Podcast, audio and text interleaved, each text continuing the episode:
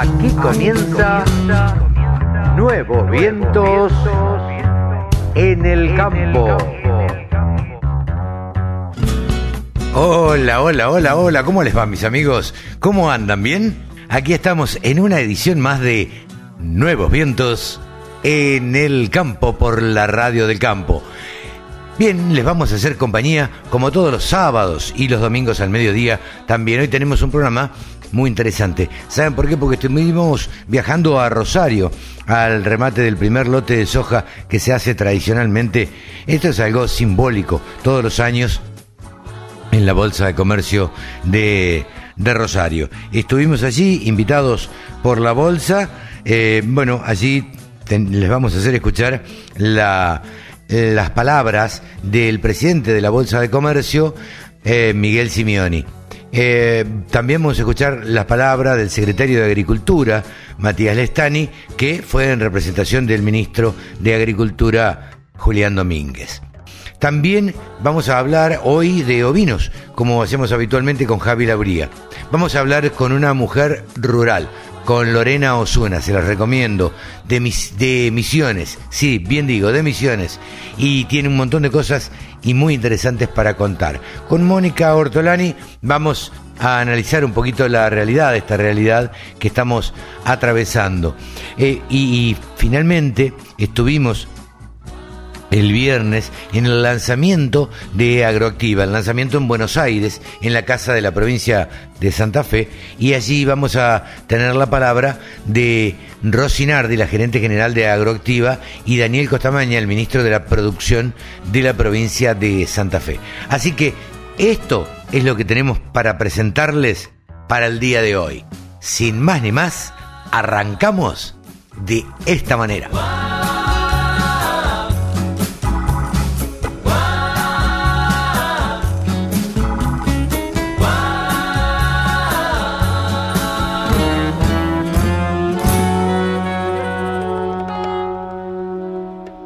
Escucha la radio del campo en tu celular. Bájate la aplicación. Es re fácil. Señor Intendente de la ciudad de Rosario, Pablo Haskin. Señor Ministro de la Producción, Ciencia y Tecnología de Santa Fe, Daniel Costamaña. Autoridades y legisladores nacionales, provinciales y municipales. Presidentes de las bolsas de cereales y de comercio del país presidentes y autoridades de las entidades rurales y de los distintos mercados, cámaras y entidades participantes de la Bolsa de Comercio de Rosario, operadoras y operadores del mercado físico, trabajadores de prensa, señoras y señores. Es un honor para mí presidir este tradicional acto que marca el inicio simbólico de la comercialización de la soja en cada campaña. Y más gratificante aún es hacerlo en nuestro querido mercado físico de Rosario. Este lugar tan emblemático en el que volvemos a reencontrarnos y que muchos de nosotros recorrimos tantas veces.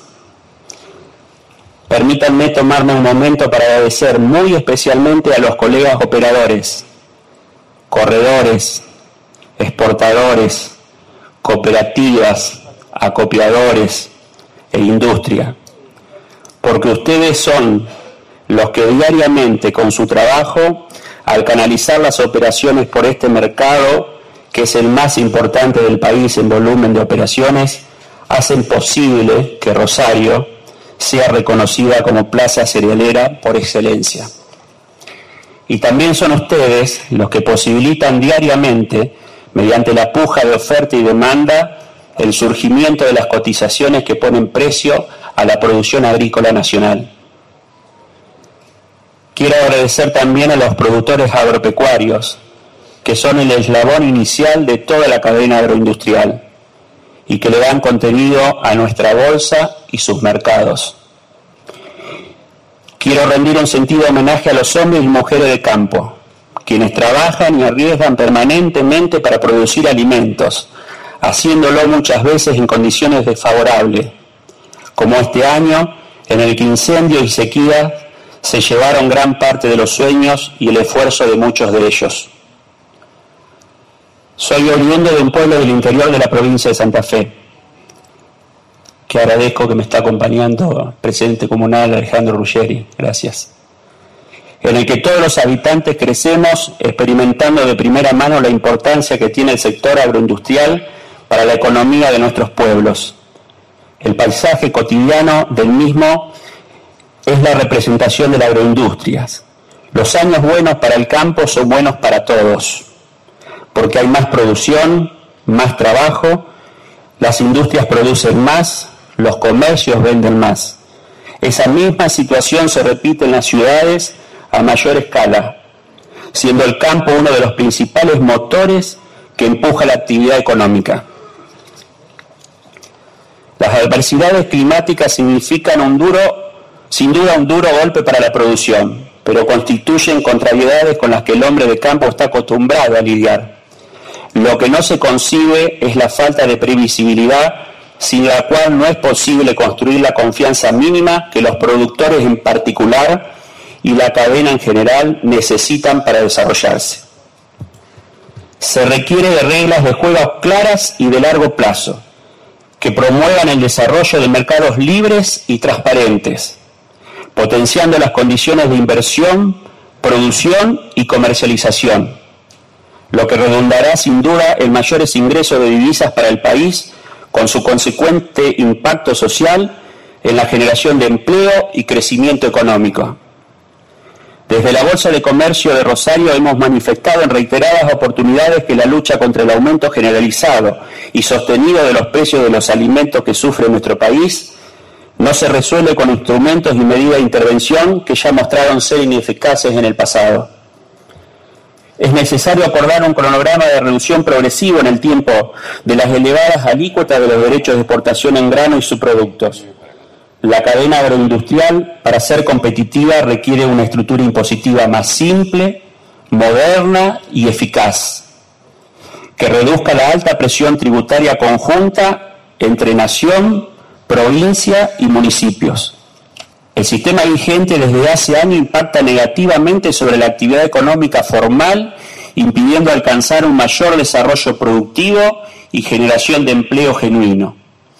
En este sentido, la Bolsa reitera su rechazo al incremento de las retenciones recientemente dispuestas sobre las exportaciones de harina y aceite de soja por considerar que tendrán un impacto negativo en la producción e industrialización de la oleaginosa afectando además al polo de procesamiento ubicado en el Gran Rosario. También expresamos nuestra profunda preocupación y oposición ante el reciente anuncio de creación de un aumento de un nuevo impuesto sobre la renta inesperada. Medidas como estas no hacen más que ahogar el sector productivo, desalentando la inversión y la producción. A los problemas ya conocidos este año se suman las dificultades en la provisión de combustible, especialmente en esta época tan crítica como es la cosecha gruesa. La Bolsa, junto a otras entidades bursátiles que también me están acompañando hoy, hemos expresado que la agroindustria argentina está en condiciones de dar respuesta rápidamente a esta necesidad a través de una mayor utilización de los biocombustibles. Vemos con preocupación los problemas en la provisión de fertilizantes y agroquímicos, a lo cual se suman las dificultades en el acceso de divisas por parte de los importadores. Instamos a las autoridades a efectuar un seguimiento permanente de este tema que puede llegar a generar reducciones importantes en la producción, especialmente en trigo y maíz. Exposiciones, muestras, rurales, novedades. Toda la información en la radiodelcampo.com. Traigo el saludo del ministro que por cuestiones de agenda no pudo, no pudo estar en este momento, pero les envío un cordial saludo. Autoridades provinciales, municipales, Omar, Pablo, Miguel, presidentes de las entidades, colegas técnicos, colegas ministeriales y amigos varios. Es un placer estar acá la construcción de las, de las políticas públicas como eje central del Ministerio tienen un centro, un centro de gravedad, y ese es el productor agropecuario. Los productores son nuestra razón de ser ministerial, no me canso de decirlo, por una razón fundamental, porque son el clic, es el switch del primer eslabón productivo de todas las cadenas agroindustriales. Estamos acá y veo la potencialidad productiva de la Argentina, quizás en su cadena agroindustrial más competitiva a nivel mundial, aquella que tiene el 50% de la capacidad de crashing de Latinoamérica, aquella que empuje y tracciona nuestras exportaciones con números que son inapelables. Los conflictos bélicos, este, los conflictos externos, ¿sí? Este conflicto bélico es una oportunidad también, es un desafío enorme, enorme, porque los impactos no están desde la potencialidad positiva, sino también negativa. Tensión a las cadenas de aprovisionamiento y eso lo vemos reflejado en algo que bien decía Miguel, la necesidad de asegurar el aprovisionamiento de fertilizante y de gasoil. Desde el Ministerio trabajamos constantemente en eso, tratando de asegurar el aprovisionamiento de gasoil a la producción a través de IPF Agro, en el cual tenemos asegurado un nivel de aprovisionamiento. Vemos lo que pasa en las estaciones de servicio quebrando, quebrando los stocks, sobre todo en ese eslabón, pero vemos también crecimientos de demanda de ciertos sectores de un 68% en volumen interanualmente no puntualmente el campo que tiene un aprovisionamiento estable y una capacidad de almacenaje determinado. Ese aprovisionamiento de gasoil y de insumo productivo fundamental en la cosecha que ya lleva al día de hoy avanzado un 31% puntualmente hablando de la de soja, ¿sí? Tratamos de asegurarlo y monitorearlo todos los días. En cuanto a los fertilizantes, Trabajamos constantemente con el Banco Central para determinar el perfilamiento de lo que se necesita de aprovisionamiento. Llegamos a los consensos y el fertilizante va a estar porque lo vemos, porque estamos en la campaña fina y porque estratégicamente la fertilización agropecuaria de los planteos de alto nivel tecnológico está dada en la campaña fina. Porque no fertiliza solo el cultivo, sino que fertiliza todo el sistema. Entendemos estratégicamente la oportunidad que tenemos y la ventana que tenemos para poder llegar en tiempo y forma con eso. Y trabajamos consecuentemente con eso. Las decisiones que se toman desde el Ministerio tienen ese punto de vista central del productor, ese eje inicial. Desde ya que tienen que ser tomadas mirando un entramado social que condiciona a veces el óptimo de decisión. Julio Argentino Roca decía que la verdad está en lo posible. Después lo repitieron varios presidentes argentinos. La factibilidad del óptimo al que siempre tenemos que apuntar está condicionado por el entorno. Escuchaba hablar a Pablo de los 100 Chivilcoy. Ojalá tuviéramos ese desarrollo. Y pensar que Sarmiento diseñó Chivilcoy volviendo un viaje de los Estados Unidos. En solo un viaje diseñó el desarrollo demográfico de la Argentina. ¿Cuántos Sarmientos más necesitaríamos? En el punto de vista de las políticas públicas, no, tenemos el norte y la dirección del ministro de clarificar lo más posible el futuro, de dar certezas con respecto a eso. Es por eso que rápidamente, apenas empezó el año, se actualizó el fondo de emergencia, que no venía actualizado de hace 12 años. Fundamental para generar la resiliencia de esos productores que vieron afectada su, su capacidad de reinversión por la sequía. En el caso de la soja vimos el impacto puntual, 8,7% de baja de producción. Necesitamos darle capacidad de resiliencia, de mitigación y de adaptación a ese eslabón primario, porque es una industria a cielo abierto, pero es la que enciende el proceso productivo. Los desafíos son grandes, pero también la oportunidad. Vamos a tener un crecimiento, sobre todo en el perfil de exportación de soja, en la recaudación fruto de este precio internacional. y trabajamos consecuentemente abriendo todo lo que está disponible dentro de nuestros volúmenes de equilibrio, asegurando el aprovisionamiento interno, pero también potenciando el externo para que el productor pueda captar ese precio internacional. Porque entendemos que después va a tener que volver a resembrar con valores también elevados internacionalmente de lo que son los fertilizantes y los fitosanitarios. Velamos en las políticas públicas por el equilibrio en su conjunto, por el equilibrio en su conjunto. Eso es lo que le da sostenibilidad al sistema. Y tengan certeza que todas las decisiones que se tomen bajo el ámbito de la cadena se toman bajo un exhaustivo estudio técnico, se avalan técnicamente y siempre técnicamente son la mejor solución. Trabajar en conjunto, como bien lo decía Miguel, en esta participación cogestiva que es el sistema, por ejemplo, de STOP, como un ejemplo lo dio, pero en esta participación cogestiva público-privada es fundamental, con todos los actores sentados en la mesa. No hay forma de construir una política pública consistente en el tiempo si no tiene la participación de todos, si no estamos todos contenidos, si no tenemos discusión, debate, planteo y consensos. Creemos en ese sistema de construcción de las políticas dentro del ministerio. Hacia eso vamos. Por eso las puertas de los despachos están abiertas, por eso están abiertas todas las dudas, todas las estadísticas que tenemos, todos los datos que tenemos para consensuar el camino por donde caminar. Siempre desde lejos, eh, desde lejos de una discusión técnica y teniendo enfrente al productor como centro de nuestras políticas.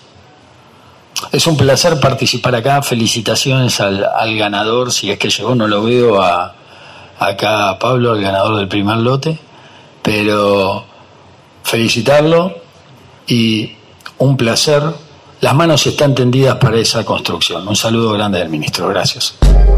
Agricultura, ganadería, semillas, razas, precios, tecnología. Toda la información en la radiodelcampo.com. Mónica Ortolani, saben ustedes que es contadora, es coach y además es titular de tónicaonline.com.ar y además es columnista de Salvador de Estéfano. Hola Moni, ¿cómo te va? Buen día. Hola, buen día, Carlos. ¿Cómo estás? Siempre tan grato conversar con vos y tu gente. Bien, gracias. Y Mónica además tiene un marido que es contratista rural. Eh, y, días pasados, bueno, tuvo mucha repercusión en Twitter porque... Bueno, porque se le prendió una cosechadora, se le prendió fuego. Lamentablemente es la triste realidad que viven muchísimos contratistas rurales o incluso algunos algunos productores. En general tienen seguro pero bueno este esto se dificulta y hace que uno eh, tenga determinadas pérdidas también no Moni Sí, sí, la verdad que bueno, fue un, trago amargo, la verdad que la primera vez en 40 años, más de 40 años que la familia de mi esposo eh, se dedica a esto, eh, digamos, a este esfuerzo que muchas veces no es tan valorado que hace el contratista en inversiones en dólares y, también los riesgos que corre, porque ante la falta de gasoil eh, habrás leído eh, una nota de Mariana Rein que bueno que se hacen kilómetros y kilómetros para conseguir un poco de gasoil, ¿no? Con los riesgos que eso implica. Eh, y bueno, la verdad que bueno, fue un trago amargo que bueno, si bien se tiene seguro, son las hectáreas que perdés, el capital que te va a costar recomponer eh, y con tarifas que son en pesos eh, y que no se negocian, ¿viste? Son tarifas que se imponen. Lamentablemente es así, es un poco como la realidad del tambero, ¿no? Es el precio que te dicen. Eh, O a veces no sabes. Ahora tampoco te digo, la, realidad es que hoy los precios quedan abiertos. Claro. Porque la disparidad de costo de combustible eh, vos fíjate que hasta fue premonitoria mi, mi columna de, hace hace 15 días, ¿no? Donde decíamos que estábamos incendiados y aparecía este nuevo término del gasoil blue, ¿no? Sí, sí, eh, Y eh, bueno, eh, como contratistas creo que todo lo que está pasando, porque también eh, por muchos tweets que uno va que va viendo, eh, no somos los únicos, a mucha gente le ha pasado. la verdad que no sabemos el origen. Ahora, bueno, tendremos que esperar las pericias para saber qué, qué fue lo que pasó. Y bueno, a remarla, como siempre, hay una frase que dice, es lo que superas. Y así que bueno, a salir adelante como toda la gente de campo, eh, digamos que, que es, eh, es lo que nos pasa, ¿no? Es levantarnos y, y seguir. Sin duda, cuando se cuando se esté eh, eh, cuando se está emitiendo este programa hay una movilización del campo hacia la ciudad, hacia la Plaza de Mayo. hay distintas opiniones al, al respecto, pero ¿cómo, ¿cómo estás viendo vos a los productores, Mónica? Y están, eh, yo creo que se está terminando el límite de... ¿De paciencia? De soportar, y de paciencia. claro. Eh, yo creo que, mm, viste que siempre hablamos del límite de la inconformidad soportable. Claro. Y creo que este, digamos, está llegando al límite, lo que pasa que también es una realidad que quien te enfada te domina, dicen dicho el duda, y la verdad, eh, sabes que fui una gran alentadora y fui y estuve y fui una gran defensora del 9J, eh, donde realmente fue eh, un encuentro de la sociedad, de, autoconvocados y también de mm, bueno de la de la mesa de enlace. En esta esta vez no sé si estoy tan de acuerdo porque estamos en un momento muy complejo institucional del país y no vas a hacer cosa que les quede como anillo al dedo, que quedemos como los agitadores que, que, que bueno, que después termine, eh, politicen la situación y quedemos como verdugo y se lo demos servido en mano, ¿no? Sí, yo creo que...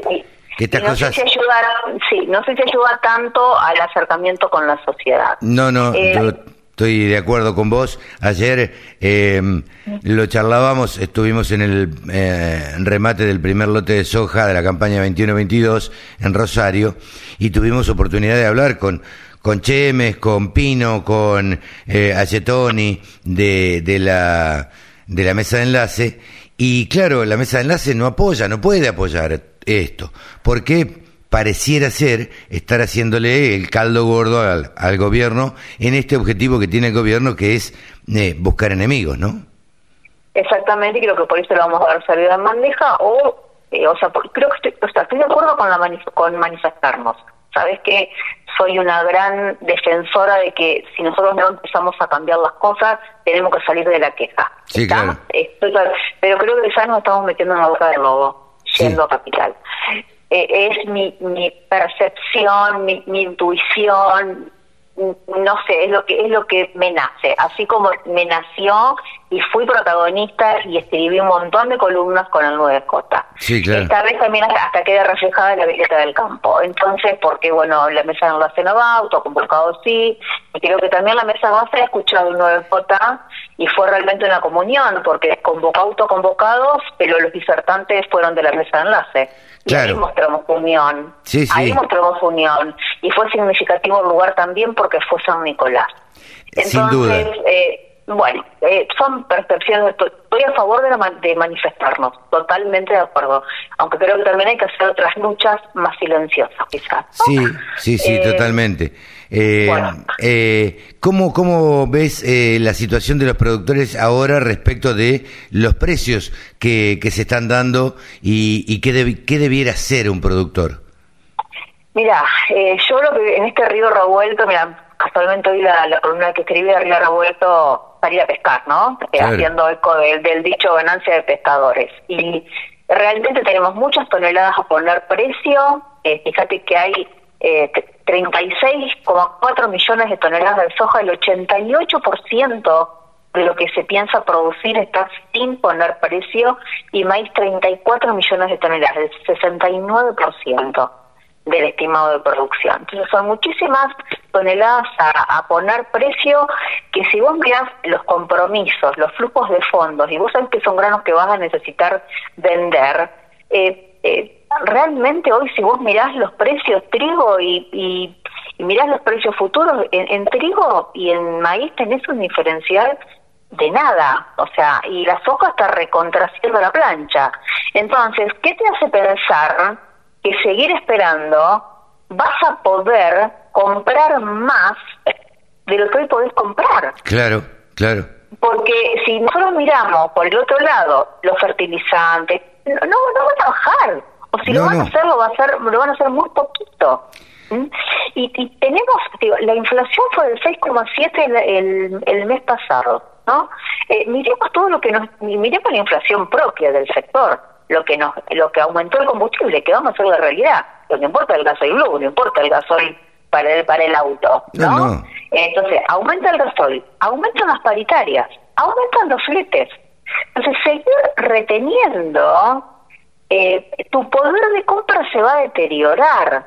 Entonces, eh, si, eh, digamos, tenés que pensar bien en tus estrategias, primero mirar tu flujo de fondos con los compromisos y tu plan de inversiones, porque te da la sensación que siempre más que sensaciones, la realidad de los números, ¿no? Una inflación que va a trepar al 80, todos los costos te van a estar aumentando, ¿no? Está todo, todo cuesta arriba, tu poder de compra se va a deteriorar, porque la verdad que está bien en Chicago, están, están eh, estamos teniendo los máximos, eh, que, máximos a valores nominales, pero no sé si miraste un tuit de la Bolsa de Cereales de Córdoba, muestra bien cómo eh, en realidad si Pensemos que ahora la inflación no es solamente cuestión de Argentina, también en Estados Unidos.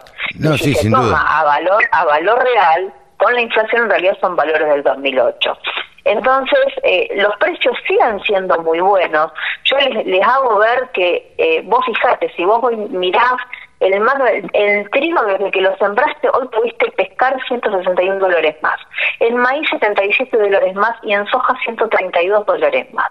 Entonces, eh, eh, de lo que vos tenías pensado desde que sembraste. Está bien, se te escaparon un poco de los máximos, pero nunca puedes vender el 100% a los máximos precios. Y tenés compromisos que honrar. Entonces, trabajar con tus proyecciones, mirá lo que te son muy buenos precios para poder eh, para poder capturar. Capturar precio. Capturar precio y igual, así como vimos que la campaña pasada endeudarte para apalancar tu rentabilidad fue un muy buen negocio, porque mirándolo en maíz te ahorraste un 29% de toneladas. Eh, no es lo mismo para esta campaña que partimos de precios actuales muy buenos. Claro, sí, Con lo cual, endeudarte por conveniencia, yo hoy no lo veo como el camino. Claro. Eh, así que bueno, eh, no todas las campañas son iguales y siempre yo digo, eh, por ahí intentamos eh, operar en esta campaña con la foto de la última y, ya nos cambió la escena. Sí, claro. Entonces, ninguna campaña es este igual a la otra.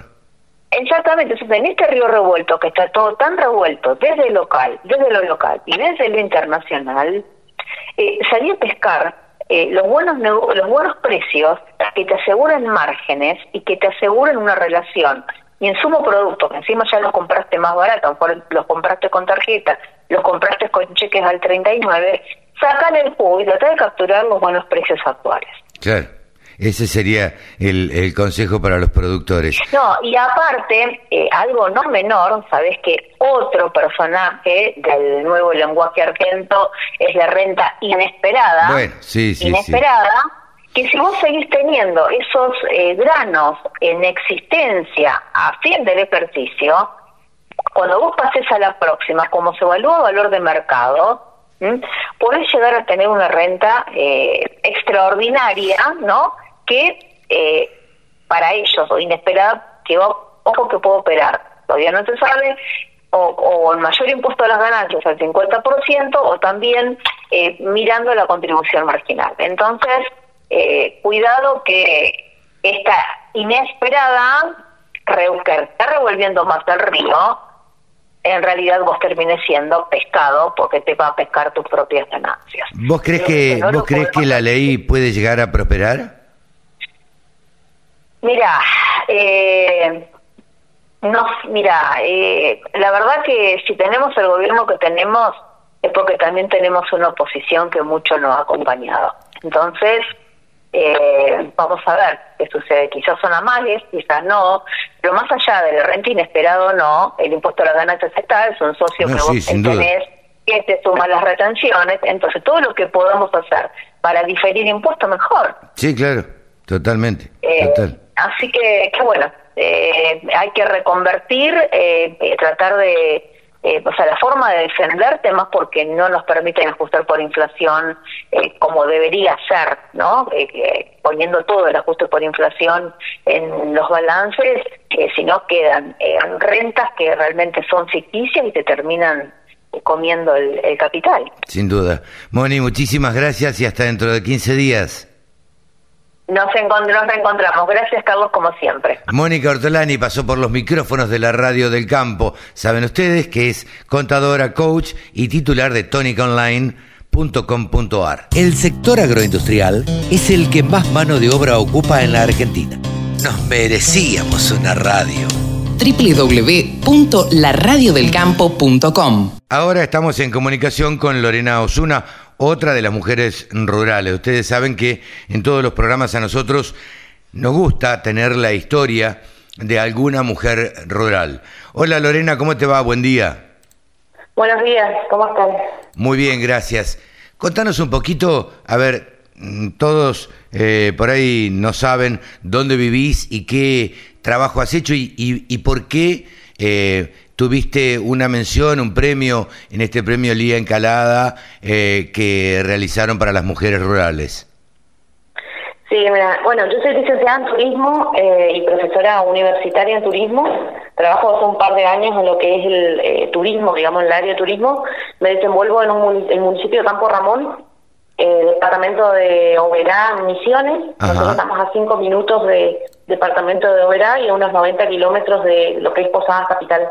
Bien. Eh, estamos trabajando hace 10 años ya acá en el municipio con un programa, con el programa Cambio Rural del Ministerio de Agroindustria de la Nación, INTA. Ajá. Eh, y bueno, desarrollamos lo que es el turismo en el espacio rural junto a, la municipalidad de Campo Ramón. Eh, nosotros somos un pueblo pequeño, digamos, un pueblo que estamos a cinco minutos de lo que es la, la ciudad de Oberá eh, un pueblo caracterizado por por, el por, por chacras, por actividades eh, agrarias, digamos. Eh, y bueno, teniendo en cuenta eso, estamos trabajando lo que es el turismo en el espacio rural como factor de desarrollo local. Bien, ¿vos naciste dónde, Lorena? Yo soy de Leandro de Nalén, que está a 24 kilómetros de Oberá. ¿Y, ¿Y dónde estudiaste? Estudié en la Facultad de Humanidades en Posada, capital. Eh, bueno, ahí hice lo que es la licenciatura en turismo. Bueno, después seguí estudiando lo que es la, el profesorado universitario porque me, también me, dedico a la educación, eh, tanto secundaria como terciaria, a la docencia. Y ahora estoy, bueno, finalizando mi maestría en, en Administración Estratégica de Negocio. Ah, mira. lo que estoy ahora ya culminando y comenzando con la tesis de grado.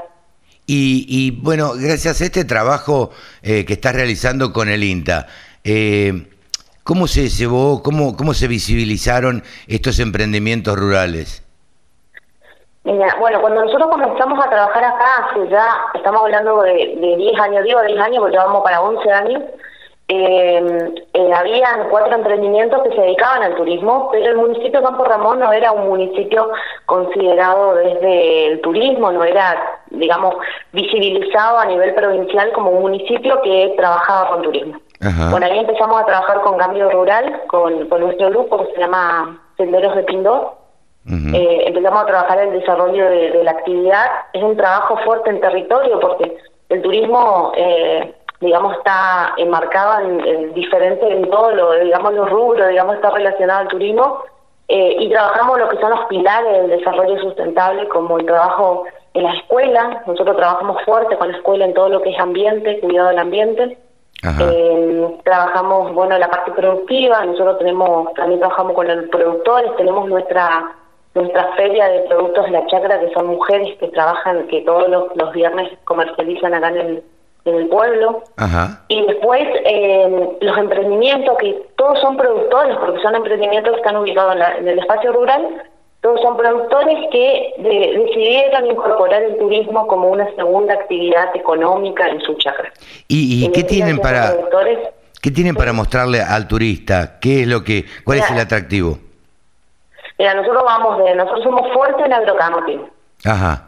Contamos con varios agrocamping, nosotros estamos llegando ahora a 19 emprendimientos y ahora para la temporada 2022-2023 vamos a estar llegando aproximadamente a 22 emprendimientos. Eh, dedicamos agrocamping, tenemos camping, tenemos actividades como bicicleta, actividades como, hacemos varios eventos de kayak, o ah, eh, digamos actividades en el agua, porque tenemos dos cuencas hídricas importantes dentro del municipio. Tenemos cabañas, eh, dormir, eh, bueno, cabañas, cabañas, digamos, en los lugares de agrocamping y camping, y después cabañas privadas, digamos, que serían los eh, y después, bueno, tenemos actividades como, bueno, como, como las ferias, hacemos siempre caminata, tenemos también actividad de bicicleta, visita una cooperativa de yerba mate, que es una cooperativa de productores de acá del municipio, que es la terapia milenaria. Eh, o sea que más o menos las actividades van relacionadas a, a, eso, esa, esas actividades de recreación, digamos. ¿Y, cómo se ha adaptado este productor a estas nuevas actividades o que no son tan comunes, digamos, respecto de, del campo? Bueno, eso mira, es algo que a mí me llama mucho la atención a, a, lo largo fue pasando los años. Cuando nosotros comenzamos eran eran pocos emprendimientos, ahora ya estamos llegando a los 22. Eh, en 10 años, 22 emprendimientos que un productor se acerque y que le interese incorporarse al turismo es porque él escuchó, eh, habrá vio y, conoce a otro productor que se dedica al turismo y le, observa como una como una actividad importante o interesante desde lo económico. Claro. Eh, porque es una actividad que es, digamos, la mayoría, por ejemplo, ahora lo que es otoño-invierno, nosotros trabajamos prácticamente los fines de semana. Claro. En nuestros fuertes fin de semana. Eh, y verano sí trabajamos de lunes a lunes, digamos. Claro. Pero bueno, ellos fueron viendo eso y fueron incorporando. Es una actividad que lo, bueno es una actividad flexible, que se que digamos que no necesitas ser un profesional en el tema para desarrollar, pero sí necesitas el acompañamiento, digamos que es mi, mi trabajo, digamos. Claro. Acompañarle, gestión. Hay mucha, el turismo es una cuestión de mucha gestión, de acompañamiento, de mucho trabajo de estrategia. Nosotros tenemos que trabajar mucho en las cuestiones de marketing, desarrollo de productos, cuestiones que capaz eso el, productor desconoce, eh, pero ahí bueno, viene, digamos, el trabajo del técnico. Claro, ahí es donde entran ustedes con el asesoramiento, con cambio rural y demás. Claro, mira, Cambio Rural para nosotros es un programa importante. Para nuestro trabajo en el municipio fue muy importante porque si nosotros no comenzamos con cambio, cambio rural, nosotros capaz no íbamos a estar en el, en el, en el, en el momento que estamos ahora. El, el, turismo logró que el municipio de Campo Ramón se visibilice a nivel provincial. El turismo fue una actividad fundamental para el municipio. Nosotros logramos eh, visibilizarnos y mostrarnos en relación a otros municipios. En la provincia de Misiones, Campo Ramón, digamos, fue uno de los municipios que más creció en turismo en el último tiempo, eh, que pasamos a ser de, de ser totalmente digamos, eh, no conocido a ser totalmente reconocido, digamos, a, nivel a nivel provincial. Claro. ¿Qué turismo reciben? Turismo local, básicamente, ¿no? Eh, nosotros tenemos todo lo que es el turismo doméstico, que sería la provincia, que, nos, que digamos el propio misionero que decide, digamos, salir y recorrer la provincia. Y después también tenemos turismo regional, digamos, la, en el verano tenemos somos fuertes en lo que es turismo de corriente, Chaco, Formosa y también turismo nacional, digamos. Nosotros ah, tenemos, en la provincia vienen turistas, digamos, o visitantes de todo el país. Eh, y acá en Campo Ramón, bueno, también, también tenemos, pero pero más que nada fuerte en lo que es doméstico, en lo que es temporada baja, que es ahora otoño-invierno. Y después en el verano tenemos, ya ahí tenemos una una variedad que digamos que, que son digamos de otras provincias que vienen a, la, a, la, a nuestra provincia a conocer. Eh, eh, ¿Estoy equivocado si te digo que Campo Ramón es el primer municipio ecológico de Misiones? Sí, sí, sí. bueno, nosotros somos considerados, sí, somos considerados el primer municipio ecológico. Tenemos nuestra fiesta provincial de la ecología en el mes de febrero.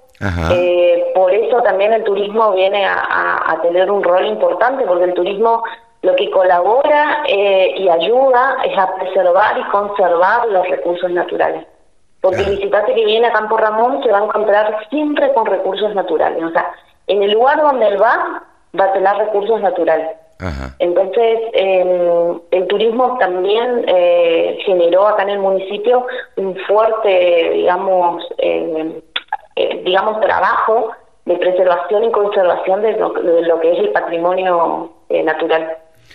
Lorena, desde ya muchas gracias por este contacto con la Radio del Campo, a disposición para lo que necesiten, como siempre. y, y, bueno, felicitaciones por, por este premio obtenido, ¿no? Bueno, muchas gracias. La verdad que el premio nosotros no, no, no, nos encontramos cuando supimos, cuando yo supe, la verdad que me, me, llamó mucho la atención porque tampoco me esperaba. Pero fue un reconocimiento al trabajo, no digamos a mi trabajo, sino al trabajo de todos los emprendimientos, eh, al municipio, al programa Cambio Rural que, que nos apoya, porque ya hace 11 años que nosotros nos está apoyando, el, estamos trabajando con el programa eh, fue un reconocimiento al trabajo que venimos haciendo entre todos, digamos, hace, hace varios años. Claro. Eh, felicitaciones y bueno, estamos a disposición. Que sigas muy bien, Lorena. Bueno, muchas gracias y bueno, si vienen a la provincia de Misiones, le esperamos en el municipio de Campo Ramón. ¿Cómo no? Lorena Osuna, una de las mujeres rurales que obtuvo el premio Liga Encalada en trabajo en territorio con pueblos originarios, campesinos e indígenas. La información que te interesa, la música que te acompaña www.laradiodelcampo.com ¿Saben ustedes que Javier Lauría es el periodista que más sabe de ovinos y que se ocupa de estudiar y de investigar todo el tema que tiene que ver con los ovinos en la Argentina? Hola Javi, ¿cómo te va? Buen día. Carlitos, qué placer saludarte. ¿Cómo estás? ¿Cómo andás? Muy bien, por suerte. Muy bien, por suerte. Y hoy convinimos fuera de micrófono en charlar un tema que, bueno, se empieza a plantear en esta época, la escasez de, animales, ¿no? Exactamente, se empieza a, notar por, por varias razones y está bueno empezar Animales para faena, hablemos, ¿no? Exactamente, sí, sí, sí, tal cual. Sí, es como la charla interna ya está implícita y, a veces mm, mal hecho, mal hecho. A veces uno se olvida de los de los oyentes que están del otro lado y dicen, ¿de qué están hablando? Claro, claro, claro. es la emoción, la emoción de la charla. Eh, uno se plantea en esta época del año, eh, en cuanto a ovinos, ¿qué empieza a pasar por estos días? Porque hay un, una escasez de animales para faena eh, entre abril y agosto-septiembre que está vinculado puramente a la época de los servicios. Eh, ¿Esto qué significa? Significa que, o sea, teniendo en cuenta los meses de gestación, que son 5 meses, 150 a 155 días de gestación, eh, siempre por el por la forma del ciclo de las hembras, que es más bien cuando los días son más cortos y las noches son más largas, ciclan en esas temporadas. Salvo, alguna, salvo un par de razas que hay en nuestro país, que son santanense y dorper, que son no estacionales, el resto de las razas ciclan en días más cortos, en noches más largas, algunos algunas razas son más puntuales, necesitan noches más largas para ciclar, es decir, para tener el celo, y otras razas eh, tienen como mayor amplitud de celo, entonces algunos los que pueden, eh, haciendo ciclo natural, porque si bien se puede utilizar hormonas para hacer ciclar a la, a la oveja en, en otras épocas, los que pueden tratan de planificar en función de su calendario. Claro. ¿Y de qué depende el calendario? Del objetivo que tenga ese establecimiento. Ahora, uno dice, ¿qué objetivos puede tener? Uno es producir corderos, básicamente corderos para faena, para engorde, eh, para las diferentes categorías. Otro puede ser para, eh, quizás un objetivo que va cambiando año a año, es tener mayor cantidad de madres. Claro. entonces vos vas planificando para que el, se estima que el 50% de los, de los nacimientos son de hembras, entonces para que al año siguiente, cuando esa eh, cordera ya esté en condiciones, quizás sea borrega y ya esté en condiciones de ser premiada, entonces vas planificando el año anterior para no tener quizás a un animal que tenga que llegar a una segunda instancia o pasar otro invierno sin aprovechar su, su ciclo. ¿Eso a qué me refiero? A que eh, algunas razas a los nueve meses, ya, o sea, a los nueve meses de haber nacido, ya está en condiciones de ser preñada esa hembrita. Claro. Entonces, eh, van planificando para que entre en ciclo normal, en ciclo natural, esa hembra para la siguiente estación cerca de los nueve meses. No quizás esperar el año y nueve meses o el año y quizás cinco meses para un, nuevo inicio de, ciclo natural. Entonces, según los objetivos que tenga el establecimiento, que sea o ampliar la cantidad de vientres o eh, tener más corderos para faena o, como en algunos casos las cabañas principalmente, eh, planifican en función de las exposiciones, teniendo muchas, claro. de punta, eh, el foco en Palermo. Claro, claro porque hay ciertos requisitos. O sea, cuando van con hembras, la hembra tiene que tener, eh, o sea, la hembra que va con el cordero al pie, tiene que tener cierto tiempo de haber nacido ese cordero o eh, también, bueno, eso también influye en el tema de la esquila. Pero acá estamos hablando del el servicio, más que todo. Claro. Eh, entonces lo planifican para que, en todo caso, el que va a categoría cordero, que ya esté en condiciones físicas de competir. Y ahí... claro. Y de poder viajar y demás, ¿no? Claro, y en Palermo, estamos hablando de este año, va a ser del 21 al 31 de julio, en Palermo el Cordero va a competir con, eh, o sea, son la categoría diente de leche, dos dientes, cuatro dientes y puede llegar a seis y ocho dientes, o sea, boca boca llena, como se le llama. Y vos podés llegar a tener un cordero compitiendo con un carnero y imagínate qué pasa si el cordero le gana al carnero. No, claro, ni hablar. O sea, el Cordero ya, si empieza a mostrar características de, padre de plantel, no habiendo llegado al año, y le gana quizás a un carnero de tres años, evidentemente tiene unas características notables eh, y muy destacadas que sin duda alguna van a hacer que esa cabaña eh, sea muy buscada durante las próximas eh, los próximos dos años y obviamente van a tratar de comprar a ese animal o conseguir, como ahora ya se está empezando a ver un poco más seguido, pajuelas, eh, o sea, pajuelas de semen, o mismo el armado de embriones con esa genética. Claro, sí, sí, sí. Mira vos. Así que... Por eso, eh, nosotros ahora, en esta época donde faltan animales, donde empieza a haber escasez, eh, también nos planteamos, nos preguntamos por qué escasez. Porque, por un lado, bueno, obviamente, algunos planifican igual su año hasta hasta diciembre para los corderos para faena, pero también hay, hay, algunos que están buscando retener, algunos están haciendo engorde, algunos están esperando quizás para, para tener un poco más de carne, entonces ahora no se ve tanto cordero de la estaca, sino, eh, y yo creo que esto se va a incrementar año a año, vamos a tener un poquito más de oferta de bandeja, o sea, oferta en cortes. Claro. Sí, sí, sí. Lo cual creo que esta época, esta época de escasez, ¿desde cuándo comienza? ¿Comienza ahora, eh, marzo, abril? ¿Hasta cuándo?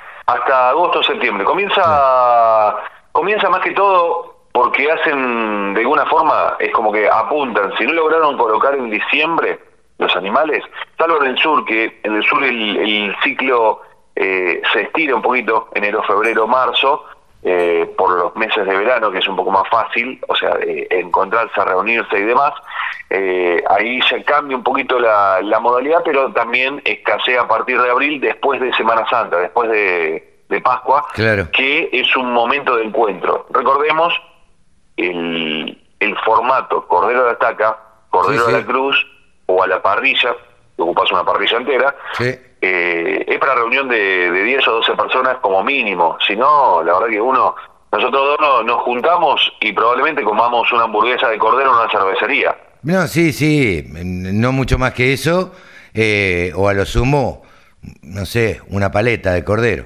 pero bueno. Claro, es, un, es que a esta altura también conseguir paleta de cordero chica. Sí. o sea, conseguir el pernil de cordero chico es casi imposible. Imposible, sí, sí, sí, sí. Pero bueno, no está mal la idea que lo vayamos haciendo a poquito. No, sin duda, sin duda. Javi, como siempre, muchas gracias, che. A vos, Carlitos, un placer. Un saludo grande. Javier Lauría, el periodista de los ovinos aquí en la Radio del Campo. La Radio del Campo. Única emisora con programación 100% agropecuaria. Rosy Nardi, la presidenta de Agroactiva, la presentación en Buenos Aires y contenta, imagino, con esta vuelta a la normalidad. Sí, sí, sí, contentísima. La verdad que estoy súper feliz porque después de, tres años, porque nuestra última agroactiva fue en el año 2019, volvemos a tocar tierra. Y bueno, y les prometo que va a ser una fiesta. Eh, ¿qué, es lo que se le eh, puede este, eh, ofrecer a los, a los visitantes de Agroactiva? Digamos, ustedes, obviamente que dependen mucho de lo que pasa con cada uno de los expositores. Recién decía que las novedades siempre vienen del lado de los expositores, pero ¿qué ofrece Agroactiva? Bueno, sí, nosotros ofrecemos encuentro, ofrecemos una ciudad que, que ponemos nuestra casa y, bueno, el mayor movimiento se da a través de los expositores y del público. Eh, desde la organización tenemos algunas novedades, por ejemplo, este año en la muestra ganadera va a haber eh, una, por primera vez, aparte de lo que hay siempre, eh, animales de granja, llamas, alpacas, bueno, bovinos, ovinos, en fin, todo, porcinos, también va a haber una pista de caballos criollos haciendo demostraciones los días de la exposición, que, que es algo muy lindo, de, muy bonito, muy atractivo para el público en general. También tenemos los talleres de acción ganadera que se van a estar dando de manera interactiva ahí, este, al aire libre, en contacto con la gente que va paseando por, por la muestra. También eh, tenemos el sector de agroactiva Abuela, organizado por FEARCA, que lo cuento como una novedad, más allá de que esto venía sucediendo pero era como más circunscripto a la aeroaplicación. Ahora se llama Agroactiva Abuela y lo sigue organizando FEARCA, pero va a estar con una mirada más amplia en todo lo que tiene que ver con la aviación. Por ejemplo, va a haber demostraciones de drones, en fin, va a ser, este, van a armar una movida linda también ahí. Y bueno, eh, eh, en esta agroactiva junto a Action, que, que, va a ser la edición 2022, eh, esta alianza con, con Action también nos permitió crear nuevas nuevas, nuevos lugares de encuentro en nuestra muestra. Va a haber un, un spot, que son los bares de las estaciones de servicio de acción, que van a hacer la parada sanguchera con Lele Cristóbal, el chef eh, reconocido acá de Argentina. Y, y bueno, va, va a haber música en vivo, o sea que ese va a ser el lugar de encuentro de toda la exposición. ¿Tienen alguna perspectiva de negocio? Y digamos, tengo que hacer referencia a una muestra que se hizo en marzo, si es más o menos parecida. Sí, obviamente que perspectivas de negocios eh, hay muchísimas. Primero porque están todas las empresas metalmecánicas, no solo las grandes, sino las chiquitas, las medianas, y, todo tipo de empresas relacionadas con el sector agropecuario. Y segundo, eh, porque el público que va a Agroactiva es eh, netamente de perfil agropecuario, es eh, la gente de campo genuina que va porque le apasiona lo que va a ver, que son las maquinarias, va a hacer negocios, va a invertir y además tenemos las líneas de financiamiento que son muy importantes de varios bancos, pero la más importante va a estar generada por el Banco Nación, que es sponsor de Agroactiva y que está armando una gran movida para que se realicen muchos negocios en el marco de los cuatro días de la exposición. Con respecto también al mm, sector ganadero que ha crecido mucho en las últimas exposiciones, también comentabas que se va a celebrar los 90 años de AFA, Agricultores Federados Argentinos. Sí, bueno, muchas cosas van a suceder eh, eh, en esta Agroactiva 2022 porque claro, después de tanto tiempo de, no poder eh, festejar, de no poder encontrarnos, de no poder lanzar los nuevos productos, justamente esto va a ser una ebullición de todo este tipo de, de, cosas. AFA va a festejar sus 90 años en el marco de Agroactiva con importantes sorpresas. Cadena 3 va a armar, como siempre, eh, una gran movida de, espectáculos de primer nivel. En la última edición estuvieron los Palmeras y la Sole. Va a estar transmitiendo durante los cuatro días en vivo. Y también en el, en el stand de Cadena 3 vamos a armar en conjunto un, un espacio para agasajar a los expositores. Y, y bueno, y también va a haber otros lanzamientos de empresas que nosotros los conocemos, empresas de primer nivel muchas que van a estar lanzando productos que no pudieron lanzar en este último tiempo y que han elegido esperar Agroactiva para realizarlo, pero no lo podemos decir porque es sorpresa. ¿Cómo notaron la expectativa de las empresas para participar de Agroactiva y si hay alguna comparación contra la última edición que fue presencial? Eh, sí, las empresas obviamente creo que están un poco contagiadas de, de, todo el entusiasmo también que tenemos nosotros y viceversa, ¿no? Como que entre nosotros nos, nos vamos, cada vez eh, tenemos más, más entusiasmo por, por todo lo que estamos viendo que va a suceder en el marco de, la exposición. Y sí, sí, va a ser diferente en el sentido que vamos a, a disfrutar mucho más aquellos que dábamos por sentado. Una, muchas veces uno no sabe lo que pierde eh, hasta que lo pierde. Entonces, este, cuando tuvimos la última agroactiva, yo en el momento de mi máxima depresión digo, uy, capaz que fue la última agroactiva y nunca me di cuenta que había sido la última y me, me torturaba con esa sensación. Eh, entonces ahora volver a estar ahí pisando me, genera una alegría enorme y a la gente que va también, ya sean prensa, expositores, público, porque Agroactiva es buena onda y eso hace falta. ¿Cantidad de expositores y diferencia con la última?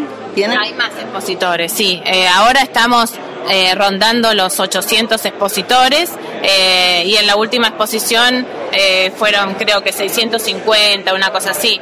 Imagínate que solo el stand de Santa Fe, solamente el stand de Santa Fe lleva 150 microemprendedores para apoyar la producción de, la provincia. ¿cómo te va? ¿Va a haber presencia internacional esta edición? Sí, va a haber presencia internacional. Eh, justamente también estamos eh, armando lo que ya había empezado en el año 2019 con el tema de, de las alianzas con las embajadas. Y así que bueno, sí, va a haber presencia internacional como siempre porque viene mucha gente del exterior, pero desde la organización también estamos armando eh, una movida con las embajadas. ¿Van a seguir con las exposiciones virtuales como hicieron durante la pandemia? ¿Es un modelo de negocio que llegó para quedarse o solamente van a volver a lo presencial? No, no, no, no, no funcionó, no, no, para nada.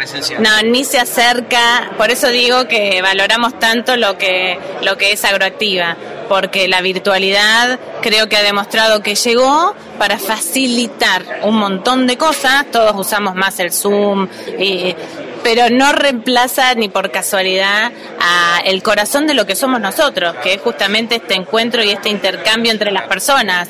Entonces, eh, cuando nosotros hicimos las exposiciones virtuales, eh, cuando hicimos la primera, yo dije, bueno, si Agroactiva la gente se sube a una camioneta y hace 300 kilómetros, 400 para llegar a la exposición, acá con un clic va a estar, digo, va, no, yo digo, gente de todos lados del mundo no fue así, la verdad que no, no, no, porque la gente no, no, no, tenía interés en que ver eso, que es lo mismo que puede ver en una página web. Agroactiva es encontrarse.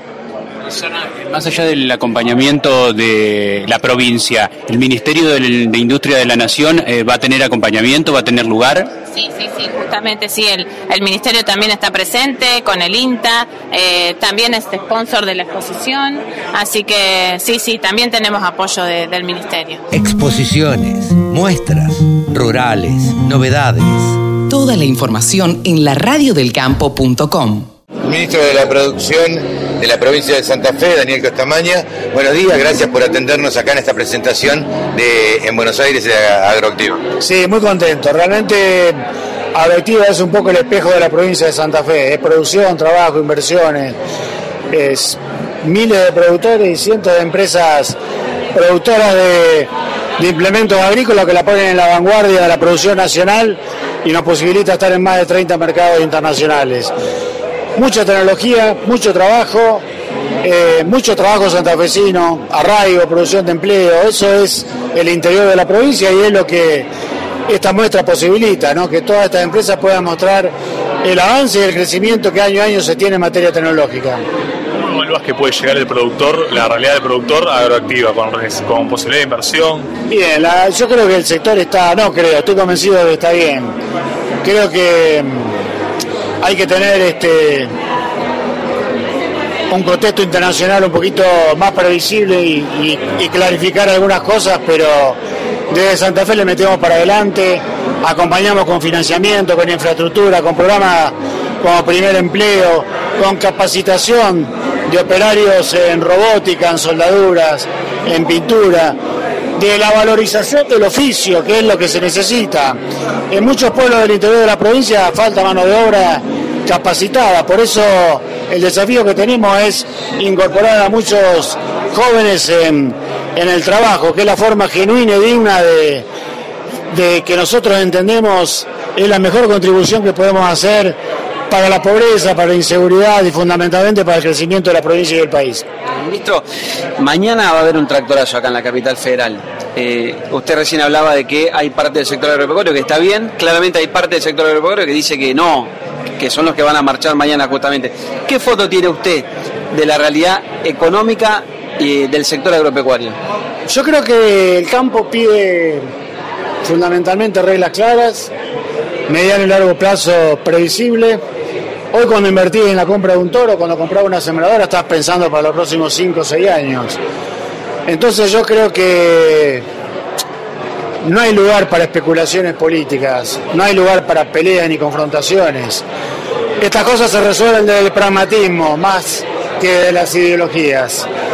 Se resuelve mirando en grande, mirando en lo que necesita la gente, en cómo mejorar la calidad de vida, en cómo generar empleo, en cómo generar inversiones, en cómo hacer que se crean las políticas y que se generen políticas del territorio, que y el territorio del interior del país, de nuestra provincia, Córdoba, Entre Ríos, y son todas aquellas provincias que no solo las nuestras producen empleo, producen trabajo, y fundamentalmente resuelven las cosas de la generación de trabajo y de empleo. Yo creo que la forma más genuina y más digna de llegar a la noche a tu casa, ver a tus hijos, contarle cómo te fue en el laburo, compartir cosas y soñar por un país grande. ¿Eso no lo está haciendo el gobierno nacional? Yo creo que, que hay muchos que así lo desean, creo que hay muchos que así lo creen, pero creo que son las cosas que hay que priorizar. Yo creo que hay que, hay que dejar las peleas que de poco sirven. Hay que construir juntos, hay que abrazar al sector privado, hay que abrazar a los que producen, a los que laburan, a los que invierten y a los que creen en el país serio que todos queremos. La última de mi parte, eh, Daniel, usted habló en la presentación de tasas diferenciales para los productores. Eso es clave. Eso es clave porque le ponemos una ficha importante a, la producción nacional, a la generación de trabajo de la provincia de Santa Fe eh, subsidiamos 8 puntos para todos aquellos que compren maquinaria producida en la provincia y productores santafesinos. Sin lugar a dudas es una contribución fuerte a la inversión. Hoy las inversiones y los pedidos de crédito se dan justamente en este, en este tipo de cosas. En Espoagro, en dos días, nos pidieron, solicitaron crédito por 3 mil millones de pesos. Yo creo que en Agroactiva esa cifra se va a duplicar y se van a votar estos 26.500 millones de pesos que es un crédito que no tuvo precedente en la historia de la provincia. ¿Les preocupa que pueda llegar a caer la cosecha de trigo en la próxima campaña ahí, o la siembra y la fertilización? Por supuesto que nos preocupa, por eso estos 7.000 millones de pesos que estamos poniendo con subsidio del 8% justamente tiene que ver con eso. Creo que es mucho más fácil aumentar la productividad que aumentar el área, el área triguera. El trigo es parte de, nuestro, de nuestra diversidad productiva. En el caso de la provincia de Santa Fe, es un antecesor de la soja y además lo convertimos a través de decenas de molinos harineros en, en alimentos. Yo creo que el gran desafío que tiene la provincia y el país es transformar los granos, transformar el maíz, generar más huevos, más leche, más carne, más carne porcina, más carne bovina. Yo creo que hay que ser previsibles y hay que sentarse antes del inicio de cada campaña a que la generación de políticas se haga en forma conjunta con todos los actores y que sean políticas federales. ¿Menos retenciones puede ser más producción de trigo o no necesariamente? Yo creo que fundamentalmente, eh, y sabiendo de los problemas que tiene el país, hay que apuntar a, generar previsibilidad. Yo creo que hoy ha habido un incremento en el precio de los commodities, es cierto, pero también ha habido un incremento fuerte en los costos de producción y fundamentalmente en los fertilizantes. Yo creo que hay que empujar fuerte esto para que realmente tengamos rentabilidades positivas que permitan incrementar la producción triguera. Gracias, ministro. Gracias, a usted. Todas las voces, todas las opiniones. La radiodelcampo.com.